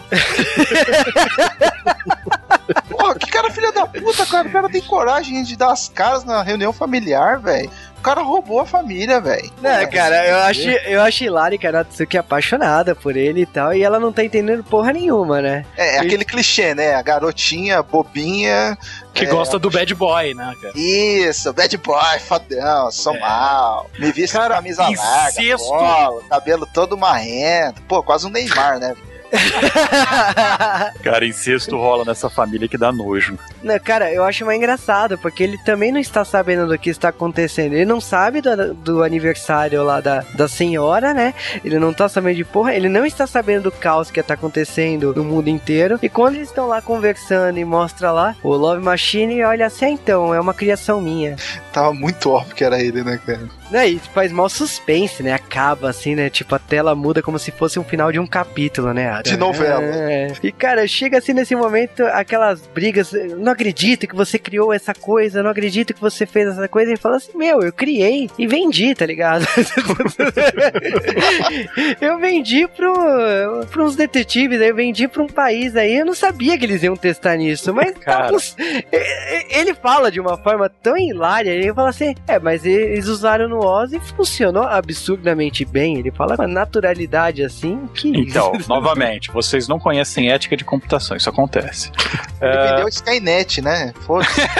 Cara, mas o, quando o Kenji ele é preso, assim, né? Quando o, o tio meliante lá, o tio policial prende ele e tal, é legal que ele se desculpa pra família, ele faz todo um discurso achando que vai ser salvo, mas todo mundo fala tchau e se fode, né? Não, é, ele, ele tem o discurso do Juba falou, é tipo, ah, eu fiquei contente de conviver com você, Não, meus a pais. família, a família manda ele a merda, cara. Tchau. Não, não, mas é emocionante, cara. O pessoal, tipo, ficou comovido com a história dele. Esse- Até eu fiquei Falando comovido. desse discurso, eu acho muito legal da animação, né? Porque todos os personagens estão fazendo alguma coisa em todo momento. Todas as cenas que tá todo mundo comendo, você pode olhar que tem tipo tem 20 personagens em cena. Os 20, cada um tá fazendo uma coisa, eles não estão só parados, não são só cenário. E isso é muito bacana, cara. Isso realmente enche os olhos pra quem gosta de Eles animação. reuniram uma família pra fazer esse filme, né, cara? Sim, Literalmente. porque você tem o pessoal, com- tem gente na cozinha, tem aquela tia deles que é viciada em beisebol, e tem a criançada correndo de um lado pro outro, é bizarro, cara. Tem, tem um, um- um membro da família que é jogador de beisebol. Isso. É do time de Ueda, né? Que é o time da cidade lá que tá. é o time de bosta que não ganha há 25 anos. Aí por causa do calor, né? Eles estão conseguindo chegar nas finais, né? Porque tá rolando um calor absurdo, né, em Ueda. Mas, como, como a gente fala, né? O sistema, ele, como tudo interligado, a gente falou isso no começo, que as contas de uma pessoa estão relacionadas com tudo aquilo que ela tem acesso. É uma questão de segurança muito grande, né? Você, por exemplo, se você é o dono de um banco, então todas as configurações do banco estão lá na tua conta, atreladas na conta do Oz. Que burrice, você- né? Puta que pariu, né? Acho que cada um de nós vai falar que burrice até o final desse cast, cara. Não, porra. E, e- e, tipo, se você é, é um dono de uma usina elétrica, estão lá as coisas da usina elétrica. Se você é o presidente de um país com armamento nuclear, estão lá as senhas do armamento nuclear. Ai, cara. Fudeu, tá ligado? Fudeu. E aí o que acontece é como o Oz, né? O Love Machine dentro do Oz começa a comer as contas, é como se ele roubasse as contas. E aí ele basi- basicamente, de acordo com a mitologia do filme, ele assume ah, os poderes que aquela pessoa tem, né? É, porque ele tá lá comendo Avatar a torta direita. E, tipo, tem os caras mais bambambãs do sistema que tentaram lutar com ele. E, tipo, foram devorados, foram derrotados e devorados, né? Então o Love Machine tá adquirindo ah, conhecimento, mais conhecimento e força. Então chega um momento em que você descobre que o Love Machine está com 400 milhões. Fudeu. 400 milhões de avatares. Verossímil, por causa que na China teriam mais de 400 milhões de usuários. Ah, sim. Então, só a China, né? Ele Só possuiu, China. né? Agora eu acho engraçado esse conceito que o filme gera de que a força física do Avatar é medida pelo número de contas que ele vai absorvendo. Cara, isso é um, isso é um paralelo muito louco, cara. Porque se, for, se é pensando assim, o coelho lá do Casma, ele é forte daquele jeito, por quê então? Treinou, cara. Ele sabe artes marciais na vida real. Eita, mas isso também não faz sentido. Não, não tem sentido. Cara, o que que faz sentido? Não, porque tem uma. a- Na hora que ele, em determinado momento do filme em que ele vai lutar, ele, tipo, sai do computador e vai treinar fisicamente fora do computador. Aí eu pensei, bom, então ele vai arrumar uma engenhoca aí onde ele vai entrar dentro e vai lutar e o personagem vai reconhecer os movimentos, uma coisa de meio Kinect. Não, ele treina, fica todo suado do lado de fora pra depois sentar no computador e, E fica digitar. digitar, cara. Não dá pra entender Como isso, assim, cara. cara? Não dá. Pô, Vocês querem Mas- uma tecnologia muito avançada, pai. Porra, gente. Mas Pô, é igual. tão pensando que ele é o passageiro do futuro que vai entrar no mundo virtual e lutar moralmente? Eu acho engraçado algumas pessoas lutando nesse filme com o celular, tá ligado? Tipo, não dá pra. tudo, tudo do mundo conecta no Oz. Então, tem várias cenas que você vê as pessoas. Na verdade, a única rede de comunicações é o Oz, né? Os caras eles estão falando de celular, mas eles estão logados no Oz pra falar de celular. Eles estão vendo televisão, mas a televisão é logada no Oz. Eles É um estão. de roupa, né? Cara, os caras estão jogando DS, né? E o DS é no Oz. Então. Que bosta, né, cara? A gente vai tendo meio que essa noção, né? Quando eles veem que não dá pra levar o Kenji pra prender, eles acabam trazendo ele de volta pra casa. Tá ali a, a irrelevância da família, tipo, ah, esqueceu alguma coisa, não sei o quê. Nesse meio tempo, a vovó da família, né, a matriarca, os caras estão falando que ela tem ligações com o governo, que a família deles é muito importante, que eles estão fazendo a festa de aniversário pra ela e vem político, vem um monte de gente assim que inclusive tá ligando pra desmarcar, né, que não vai poder vir porque tá com problema, né, por causa do, do caos do O trânsito tá parado, os 45 bombeiros da família estão com problemas e por aí Cara, vai, essa né? velha criou filho, hein, cara. Cara, eu acho hilário, porque o Love Machine tá criando caos na Terra e E tipo. ela tá criando filho. Não, é, não é meu, mas é hilário como ele cria o caos na Terra, porque, tipo, é, é jogando dominó, ele derruba uma, uma peça e vai caindo outra, outra, outra. Tipo, a demonstração de como criar o caos no mundo é muito Tosca. é, é tosco. É, tipo, não queria usar a palavra tosca, mas é isso. Porque ele tá mostrando o caos como se fosse peças de dominó, uma caindo uma atrás da outra. E paralelo a isso, tipo, os bombeiros estão desesperados, que tá tocando chamadas falsas em todo lugar. Tá, tá tudo um caos. E, e quem põe ordem na casa é a matriarca, né? A que tá fazendo lá 90 anos. Ela começa a ligar um por um, calma, não sei o que, vocês vão conseguir, você não vai conseguir. Ela vai Então- dando ordem, cara. Ela começa a falar: não, eu quero que você vá em tal lugar, faça isso. Começa a ligar pra político, começa a ligar pras as velhas aliadas dela, né? É, tanto que, tipo assim, é, é o que vai acontecer no filme, é ela que põe ordem na casa. Então você percebe que toda a família estava perdida e ela é a responsável de botar ordem. E tudo bem, volta tudo ao normal, relativamente, né? Porque ela põe ordem na casa e acaba que ela acaba tendo uma discussão feia, né? Com o, filho do marido dela, né? Que é o, o Abski. Que no caso, ele falou que não ia ajudar, ele só foi pago pra desenvolver o sistema, ele foi pago pra vender, ele tá nem aí. Então que alguém que se foda. É, nesse meio tempo, pra família, né? O Kenji é meio que inocentado, porque o amigo dele, ele foi lá e descobriu que. Um, que o Kenji já não tinha nada a ver, mas ele chega lá e fala: Olha, sabe aquela senha que você falou que hackeou e tal? Então, você errou, aqui tá a lista das pessoas que conseguiram hackear. Nem pra isso ele serviu, cara. Você é um burro. não, não, eu não sei como ele descobriu, mas ele falou assim: então você errou porque você digitou a última letra errada. Ah, Que burro dá zero pra ele. Aí ele falou assim: mas todas as pessoas que mandaram e-mail resolvendo se fuderam, tipo, tiveram seus avatares roubados. Então é por isso que aconteceu tudo isso. por isso que É, depois não foi dessa- atrás dele, foi atrás do autista que Verdade. resolveu, né, cara? Verdade. que merda. Mas a gente tem nesse meio tempo, né? Depois dessa briga da avó, a avó meio que. Tipo, a família meio que entra num, num caos temporário lá, tá todo mundo meio. Sei lá, cara, muita merda acontecendo ao mesmo tempo. Parece que o aniversário da avó que eles estavam planejando vai dar tudo errado, porque tá um caos no Japão. É, ninguém vai chegar a tempo, né? própria briga na família e o que acontece é que quando a avó vai dormir, ela acaba encontrando o Kenji, o Kenji ajuda ela a ir pro quarto dela, né? É, eles vão jogar cartas e tal. Isso ela já está cansada porque ela expulsou o, Abis o Abiski, né? Por causa que eh, te- ela fala que não vai ajudar, ela já pega uma arma e quase mata o cara, né? É, um Olha é uma momento- pessoa sensata, cara. Não, a véia vira, cara. Não, ah, é? Peraí. Ela pega aquele bastão, cara, e vai pra cima. Falei, meu, ele- ela vai picotar o tiozinho agora, cara. Não tem pra ninguém, cara. Aquilo, aquilo é uma nagnata, cara. Porra, cara. Aliás, só um momento cultural inútil do J-Wave, aquilo é uma naginata. As mulheres do Japão, no começo do século XX, elas eram treinadas aqui, naquilo nas escolas. Olha só, Isso explica, isso explica. Explica muita coisa, porque que os homens são submissos a elas. A lança fica do lado dela, né? É, aceita essa mulher em casamento? A mulher, pá, dá um pau assim Aceita no chão. Com... Não aceita pra você ver, né? Acontece que depois dessa cena aí, ela tá cansada e, tipo, ela joga cartas ainda com o Cage. É, nessa conversa, Cartas não. Hanafuda. Hanafuda. Hanafuda. Koi Koi. É, Hana, é, Hanafuda é cactas, né? Ela joga, ela joga memória, cara, com ele, eu não sei. Eu não... Que bosta. de jogo. Truco. Ela tá jogando truco, né? A E gente ela é vai uma contar- a gente-. A gente vai contar essa história melhor quando a gente contar a história da Nintendo, né? Cara, mas ela, ela fala que no começo todo mundo jogava, né? Era o jogo que a família adorava e tal, mas hoje em dia ninguém mais joga com ela, né? Também porque a velha é over, né, no jogo. É. Ninguém mais joga comigo. É, tanto que é, ele toma uma, né, o Ai, Cage, né? Não, mas ela faz algo bem sensato, cara. Ela, ela dá cartão verde pra o moleque ir na, na neta de- dela, sabe? Ele devia "Vai ter gravado confio." pra usar, sabe? É, eu confio ela a você, meu filho. Vai lá, vai que é tua.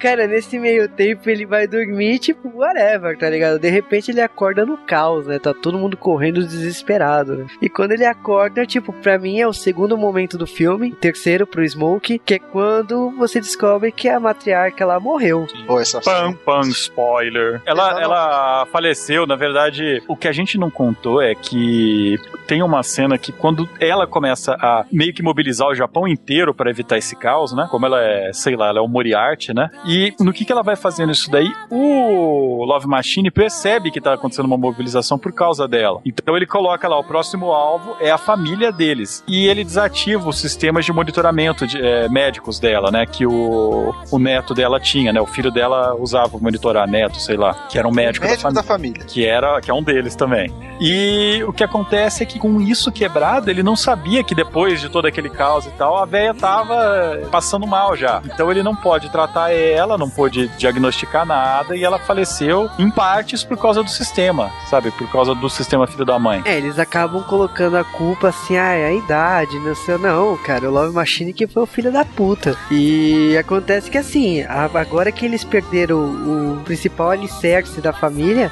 a família ficou um caos. Tipo, a própria Natsuki, ela acha que acabou, a família nunca mais vai se reunir. Eu não, acredito- como se fosse esse o maior problema. Não, o, Vai acabar em um. o mundo na merda e tipo, a Natsuki pensando na família, ok.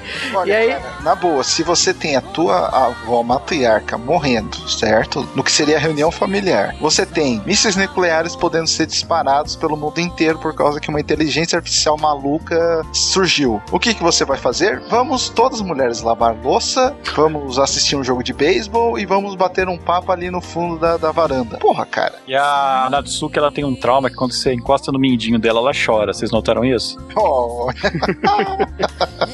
É, eu acho espertalhão Cage nessa hora, por causa que ela tá toda lá chorando e já coloca a mão junto, já, até, já Safado. rola aquele momento. Ah, né? mas tem a ver. cumprindo a promessa com a velha que deu Exatamente. aval. Não seja Exatamente. malicioso. Eu ia, eu ia, eu era o que eu ia falar, porque assim, a, por mais que aquele papo que ele teve com a avó antes dela morrer tenha sido um puta de um clichê de filmes, foi aquela coisa assim, ah, a véia foi lá, deu aval pra Tinha ele. certeza que ela ia morrer. Todo mundo. Lógico, cara, jogou a última partida de cartinha com ela, aquela coisa. Meu, eu sou um dos maiores clichês, mas ele tava querendo cumprir isso. Pô, naquele momento ele assumiu, ele falou, pô, ela me deu esse consentimento, então vamos lá, vamos ver se eu consigo pôr isso pra frente, entendeu? Na verdade, ele- ela, assim, é, olha como é a profundidade da coisa. Ela deu um consentimento para que ele fizesse parte daquela família e ajudasse a protegê-lo. Sim. E ele, naquele momento, falou: Vou proteger esta família, essas pessoas que me acolheram. Vou fazer o quê? Vou ajudá-los a se livrar dessa. E ajudando a família, você ajuda os outros. Que é uma das coisas que eles falam no filme. Sim, o que eu acho engraçado na família na hora que tá rolando aquele caos no dia seguinte é que, tipo, as filhas lá, sei lá de, de que parte é a família lá, elas continuam pensando na porra da festa aniversário da, da dela. Mas Eles a- tão- é- ela, É isso que eu falei, é o desapego. Exato.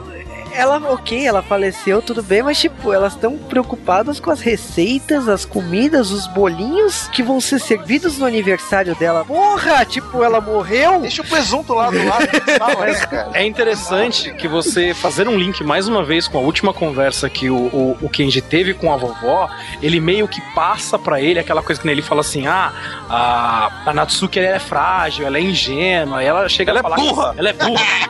ela chega a falar que as mulheres da família são muito fortes. Então, assim, dá para você fazer um paralelo, digamos, filosófico, de que naquele momento ela falou assim: ó, os homens precisam tomar as rédeas também dessa família, porque eles são os bundões, entendeu? E são mesmo, cara.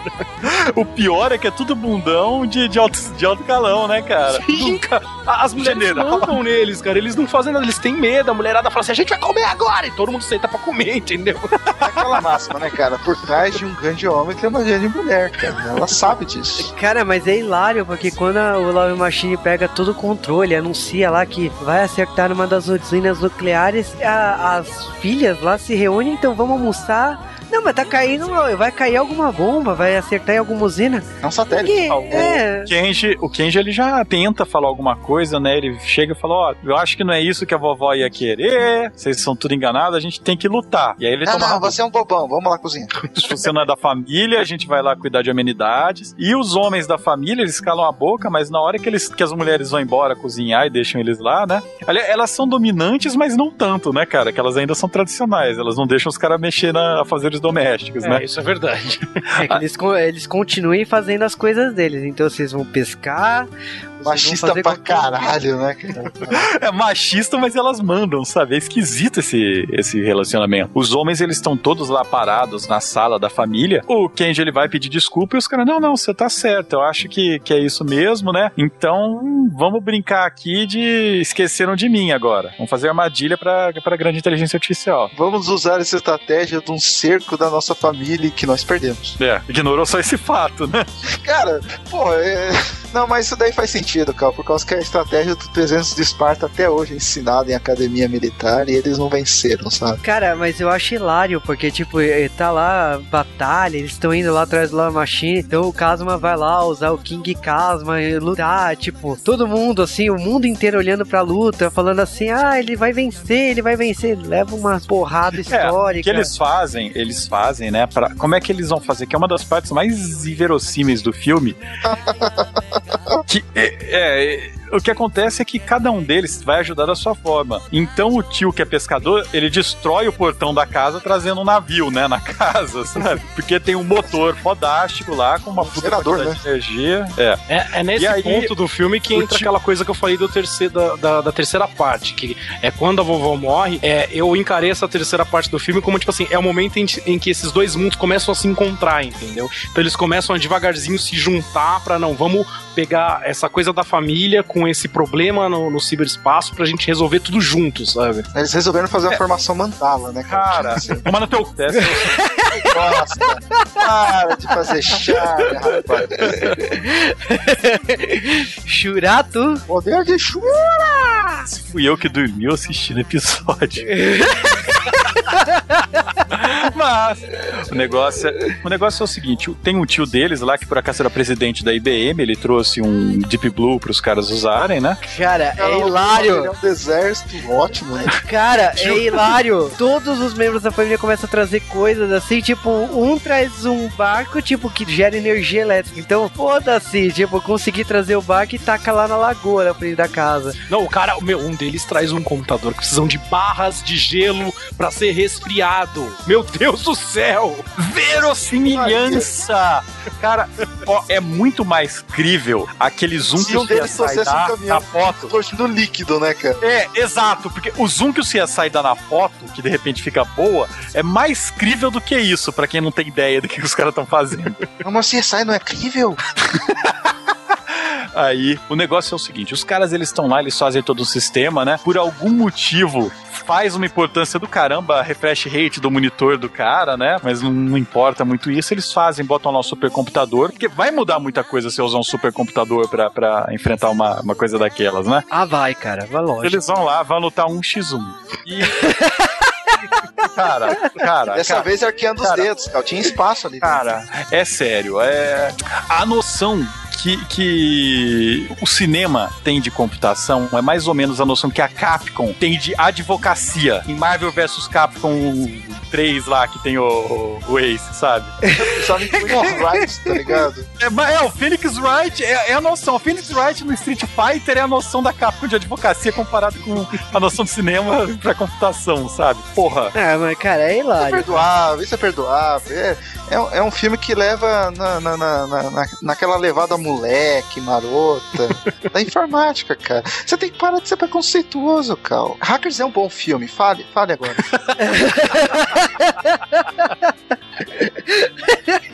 Eu sei onde você mora, viu, filho da mãe? Eu durmo, né? Sabe que eu durmo também. Você dorme. É. Mas, chegando à reta final, né? Como o Juba disse, o King Kasma, ele vai brigar, né? Com um supercomputador fodão, vou enfrentar 400 milhões de contas de uma vez. É, ele toma 400 milhões de contas na cara, né? Mas a ideia dele, a ideia dele era o quê? Eu vou tentar usar o plano da família, vamos prendê-lo dentro de algum lugar lá dentro. Ai.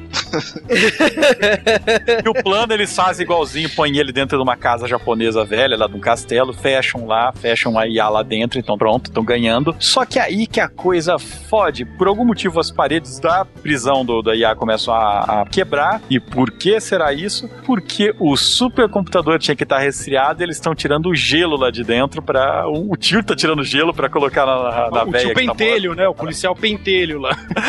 Cara, Hoje, como é que falei? qual a Um ideia daquele gelo cara, velho? Vocês viram, vou colocar gelo pro corpo da velha não se decompor? Cara, é hilário, porque, tipo, não precisava de tanto gelo daquele jeito pra Não precisa poder... de gelo, Juba! Porra! Nem pra refrigeração do computador o gelo faz diferença, sabe? Mas o que que faz diferença? O computador tá quente e prendeu. Ah, foda-se. O negócio. É buffer overflow, cara. A questão é o seguinte, depois do Kim Kasma ter tomado uma surra, tipo, eu gostaria muito que esse filme fosse em 3D nessa hora, porque eu nunca vi tantos avatares na minha cara quando o Kim Kasma toma uma porrada de avatar, porque o Love Machine, ele praticamente forma um monstro gigantesco com orelhas, diga-se de passagem, preto, você vê zilhões de avatares nas, mãos deles lá. E o Kasma toma golpes absurdos de avatares voando pra todo lado. Tanto que ele é derrotado. Só que eu acho engraçado nessa hora que a família se reúne e decidem colocar tudo na mão da Natsuki. Você fala, fudeu. Tipo, a Natsuki É. vai fazer algum milagre? É a merda Você que lembra daquele acontece. filme do Pera- Matthew Broderick, Jogos de Guerra? Vamos Vai no teu. o jogo da velha com o computador pra ganhar dele, cara. Porque realmente é jogos de guerra, cara. Esse Cara, é idêntico a jogos de guerra. tô falando. Você, falando. Marvin. Cara, mas a ideia deles é o seguinte: o computador, né, o Love Machine, ele olha pra aquilo lá e fala: Eu vou explodir o mundo, vou explodir os reatores nucleares. Depois dessa briga que ele é preso, a, a ideia do Love Machine é a seguinte: ele quer desviar um satélite japonês pra cair em cima de um reator nuclear do mundo. Então tem vários timers ao redor do mundo, os caras dando zoom, e vai cair em cima de um, vai causar um caos em algum lugar. Tá, um satélite artificial de um metro caindo não faz nada, ele evapora. Mas é, tudo bem. É uma usina nuclear ia vazar coisa e foda-se. Não, não, mas não, não ia acontecer É. fisicamente. Mas no Japão acontece. E aí o que acontece é o seguinte: quando o computador vê que, que essa família tá enchendo o saco dele e vai atrapalhar, ele muda o lugar que ia cair a, a destruição toda pra cima da casa deles. E aí é aquele momento: a família olha, né? As mulheres da família olham e falam: o que, que a gente vai fazer? Vambora. Avisa os vizinhos e vambora. Cara, é hilário essa cena porque, tipo, elas correm desesperadas com mala, já estão dentro dos carros. Tipo, o Kate olha, não, vocês não precisam fazer tudo isso. Faltou uma torre de toca ali pro Júpiter saltar com a Cybermorph, né, cara? E acertar o satélite, né, cara? Cara, mas eu acho que pra mim agora vem a melhor cena do filme. Porque, tipo, como você destrói o grande inimigo com um truco. o primo, né? O primo malvado, ele tinha voltado também. E ele fala: Olha, a gente vai conseguir hackear ele. Eu voltei pra cá, né? O Absuki voltou. E vou hackear esse cara, só que eu preciso distrair ele enquanto eu faço isso. E aí vocês precisam ganhar contas pra isso. A gente precisa dar conta da pessoa que controla o GPS. A gente vai mudar onde o satélite vai cair, mudando o GPS. Ignora o fato que o satélite está fora da Terra. E vamos mudar onde vai cair. Isso lembrou. Lembra Cybercops, o satélite caindo na Terra, que eles freiam no final? Ah, cara, não, cara, não. É um dos piores episódios de Cybercops. Puta. Tô falando, Mas é- a torre É de toca, cara. igualzinho, é igualzinho, cara. Não, mas peraí, o satélite Não parou, pelo menos isso. Olha, ele deve ter parado e ido pro ladinho e ó, puf. Cara, a questão é o seguinte: estamos na reta do final do filme, tá rolando todo esse caos aí do satélite caindo, e eles falam assim: ok, a Natsuki vai salvar o dia com um jogo de cartas, ela vai desafiar o Love Machine. Então, tipo, do nada aparece um cassino, acho lindo esse momento do filme, e a Natsuki toda com seu avatar todo bonitão, bonitona, né? Vamos dizer assim, lá, Ronivon, e. Nossa, Juba, foi Juba. Ô, Nivo, não, para. Essa referência foi a melhor até agora. Genial, vai. Ah, Pode cara, continuar. É, mas eu, Ganhei a assi- eu assisto o Ronivon fazer o quê? Agora vamos lá. Olha isso, vai pra versão final, vai. Ô, Questão... Cal, se você estiver editando, meu amigo, por favor, use com sabedoria esse momento. Depois que ele falar, coloca aquele do, do pan.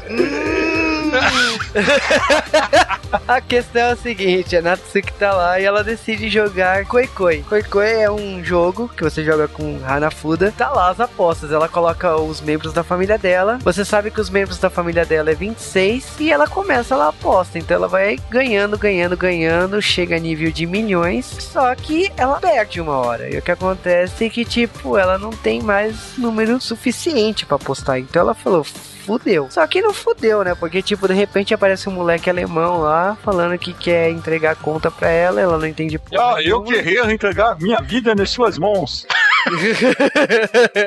A questão é que de repente aparece o mundo inteiro, né? Tipo, 13% do mundo entregando as contas pra ela. Então, tipo, ela tá com 150 milhões, ela fala assim, ok, vou entrar na luta de novo. E ela começa a dar uns supapos, né? Tipo, por cartas, logicamente, né? Porque ela não bate. Não, é, e ela, e ela morfa, ela vira, ela vira uma Sailor, né? Não, Eu, eu diria mais, eu diria mais. É, a gente falou isso tantas vezes durante o cast, mas ela praticamente chega no último nível de evolução de um Digimon.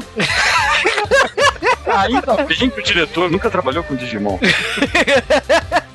Cara, ela ganhava itens raros, cada avatar que ela assimilava, ela ganhava cartas raras, então ela evoluía, evoluía, evoluía. Ok, chegou um nível lá que ela conseguiu desafiar lá o Love Machine no tapa, né? E nesse momento é quando ela consegue a conta, né, em tese, né? Tipo, eles estão lá buscando a conta. Fala assim, ok, esse cara se foi. Na verdade, ele sobrou quase nada dele, né? Porque ele ainda está presente lá. Tá lá, eles estão mais preocupados com a questão do satélite caindo. Só que, tipo, nesse momento o Cage assume a, a- as rédeas, vamos dizer assim. Ele fala assim, ok, eu vou dar um jeito nisso. Falta poucos minutos. É, ele... porque ele tem, toda vez que ele tá tentando entrar no sistema de satélite, né? Porque eles têm a conta, mas agora eles têm que pegar a senha. O Love Machine tem duas contas só, né? A conta do Kenji, o clone da conta do Kenji, né? E ele tá tentando desesperado o, descobrir o password. Toda hora o Love Machine tá mudando o password. Ele tem que fazer aquela conta que ele ficou a noite inteira e tá tipo 7 minutos, 6 minutos, 5 minutos, sabe? E o cara começa a fazer as contas de cabeça.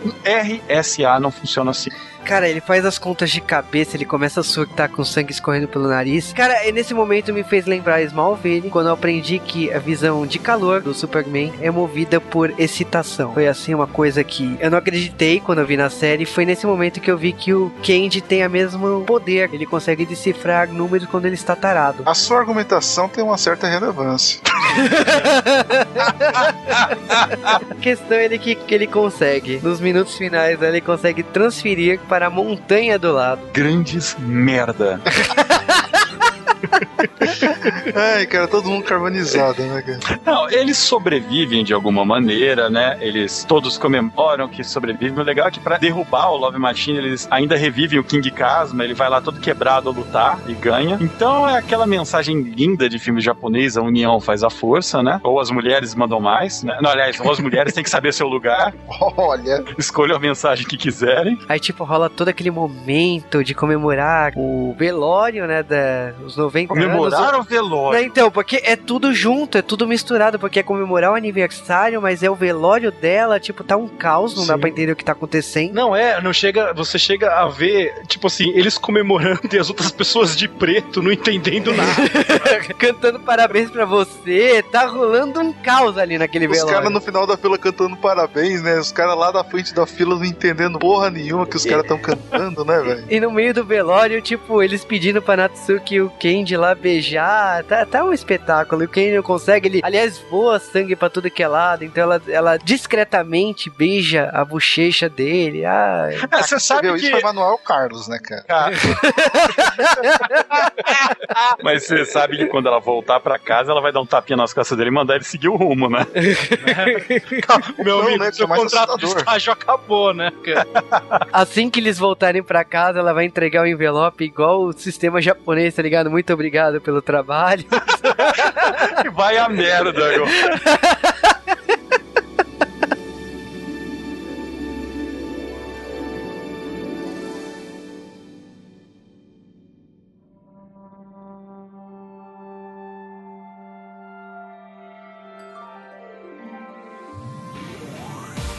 Summer Wars foi um filme que, pra variar, como os filmes que o Juba recomendou, demorei um tempão pra assistir, né? Mas a ideia do filme, assim, o começo do filme me agradou muito. Eu estava esperando por um drama familiar, eu acabei sendo apresentado a um outro tipo de filme que não era o que eu esperava, era totalmente diferente. A animação do filme é ridiculamente fantástica. Eu acho que, tipo, é uma obra que você não sabe pra onde olhar da tela, tudo é muito bonito, tudo tá se movendo e tal. Isso é muito legal. Fazia um tempo que eu não via algo assim. Mas eu, eu não fui tão fã de como a história se desenrolou. Eu acho que vários subplots foram muito rápidos, você não tem tempo de conhecer os personagens. Tem mais de 20 personagens que você não tem tempo de se apegar. de- nem os personagens principais você tem muito tempo. Eu acho que o que pecou no filme foi o tempo. Eu acho que isso poderia facilmente virar uma minissérie, uns três ou quatro episódios, já que não existe mais OVA, né? Mas eu acho que assim, faltou isso. Eu não gostei muito dessa temática de, de computação. Como eu disse, eu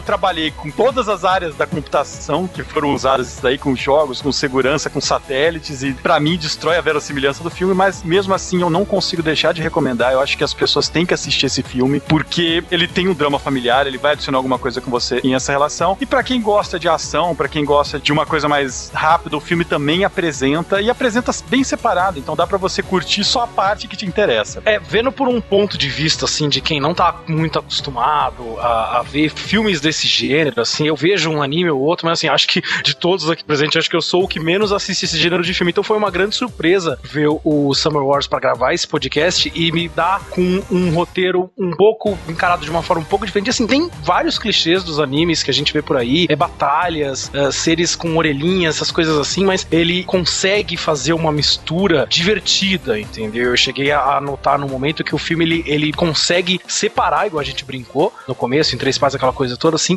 ele consegue separar e misturar ao mesmo, ao mesmo tempo uma coisa moderna versus uma coisa clássica. Você tem a família, que é uma coisa tradicional, o sistema tradicional daquela família, junto com é, esse choque do modernismo, desse mundo cibernético, etc e tal. Então, você vê esse choque, como eles conseguem lidar com isso, pra mim foi uma história que realmente me cativou demais com isso. Realmente, o Cal tem razão em falar que certos personagens não são aprofundados, certas plots são rápidas demais. Concordo, seria muito legal se ele fosse desmembrado um pouco mais, pra gente se sentir um pouco mais próximo de cada um daqueles personagens. Tem o caso do cara que do, do- eu não vou lembrar quem é agora, acho que era o, o tio do Casma que treinou ele, que ele chamava de mestre. Pô, então mostrar mais um pouco dessa relação deles dois. Pô, o Casma ele é daquele jeito, por quê? É, que ele chegou naquele ponto, como nasceu o grande King Casma que criou essa lenda. Então, assim, eu gostaria muito de ver isso. Eu ouso dizer, vindo até por esse ponto de vista de quem não tá muito acostumado a ver esse tipo de filme, eu sei que as pessoas torcem o nariz pra esse tipo de coisa, mas é um desses filmes que eu gostaria até de ver uma adaptação live action ocidental, sabe? Pode se tirar várias coisas, que nem a gente brincou, que parece Digimon, parece um pouco de Matrix, etc e tal, mas eu acho que seria um tipo de adaptação que de repente o cinema ocidental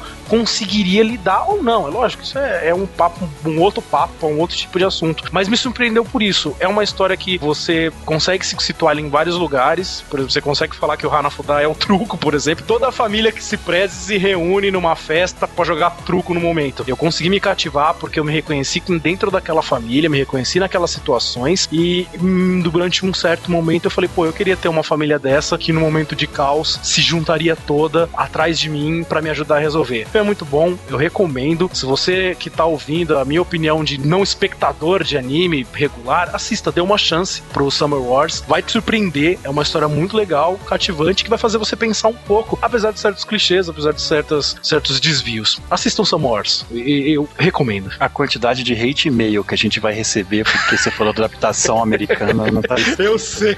É, cara, na boa, se fizer uma adaptação americana, capaz de melhorar, velho. É, é engraçado, cara, porque assim, eu, pe- eu penso pelo seguinte ponto de vista: se os irmãos Wachowski conseguiram ah, tirar a inspiração de Ghost in the Shell, vamos, pelo amor de Deus, se reter no primeiro Matrix. Não, vamos, não existem Sim, as outras só duas existe partes de ele, por Matrix. favor. Exato, por favor. Se eles conseguiram tirar a essência do Ghost in the Shell pra criar a Matrix, eu acho que outros bons diretores, pelo amor de Deus, bons diretores, conseguiriam de repente fazer isso, entendeu? Por favor, Extrair Christopher Nolan, adapte Summer Wars. Seria interessante, pô, seria interessante, entendeu? Eu acho que é Cara, uma seria que- denso, violento pra caralho. e o truque ia descer. Bale, né? É, o truque ia descer pra cabeças, tá ligado? Não, ia virar roleta russa, cara. Não, seria roleta russa se o diretor fosse o Tarantino. Aí seria roleta russa. Mas é, não tem como não, não, não- não concordar com vocês, apesar, como o Cal falou, a parte do núcleo familiar ali do Manuel Carlos, o meu brinco, ele me cativou mais, cara. Por causa que eu, eu curto essa temática de, de filme familiar. Não precisa ser nem ser romance, essas coisas, é, drama e tal. Se tem o núcleo familiar, é legal porque você vê um pouco da cultura, da, seja lá de onde for, entendeu? Agora, o, o núcleo Glória Pérez ali, que fala da internet, tudo assim.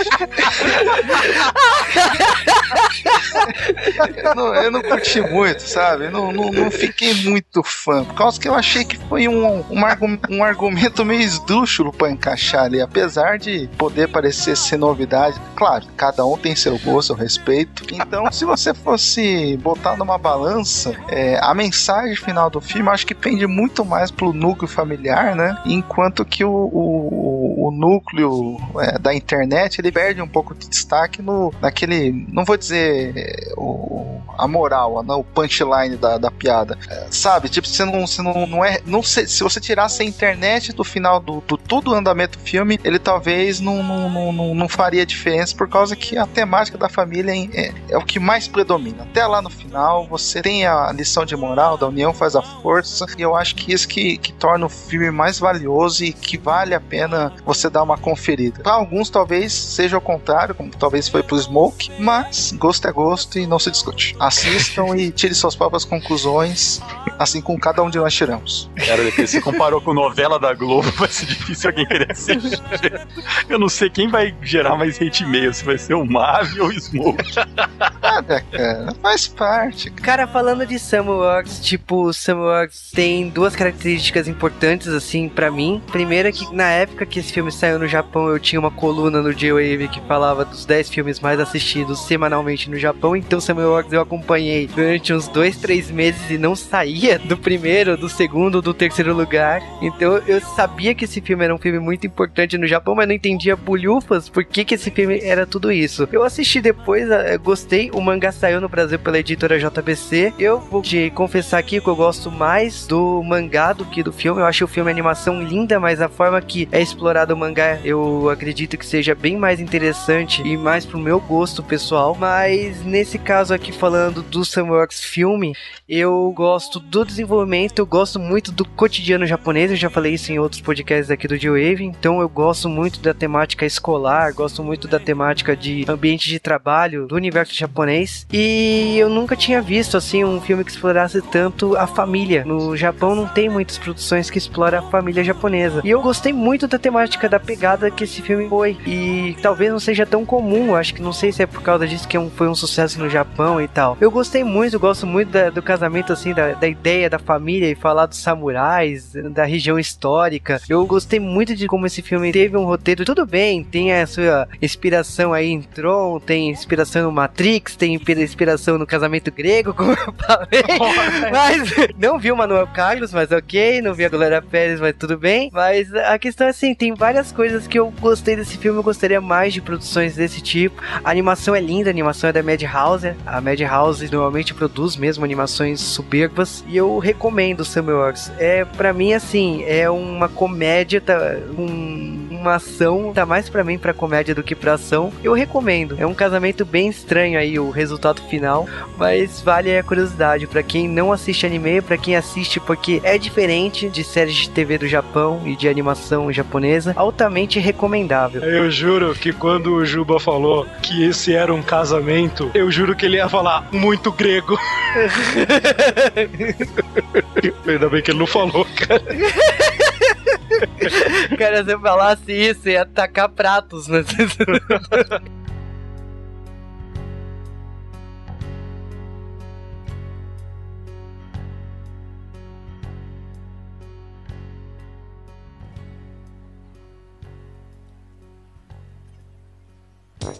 Aqui é o Cal e verossimilhança. É, vai o Smoke, Mavi e Juba. Tá, lá vou eu então. Puta, esqueci a frase.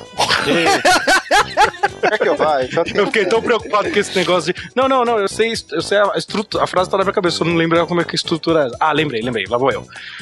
Aqui é Rafael Smoke, e se esse filme se passasse no Brasil, eles não jogariam Hanafuda, eles jogariam truco.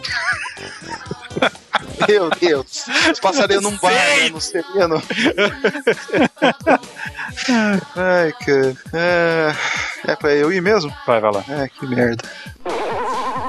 Então você tem um avatar. Opa! Um telefone tocando no fundo. Muta aí. Algum filho da puta me ligando essa hora. Não,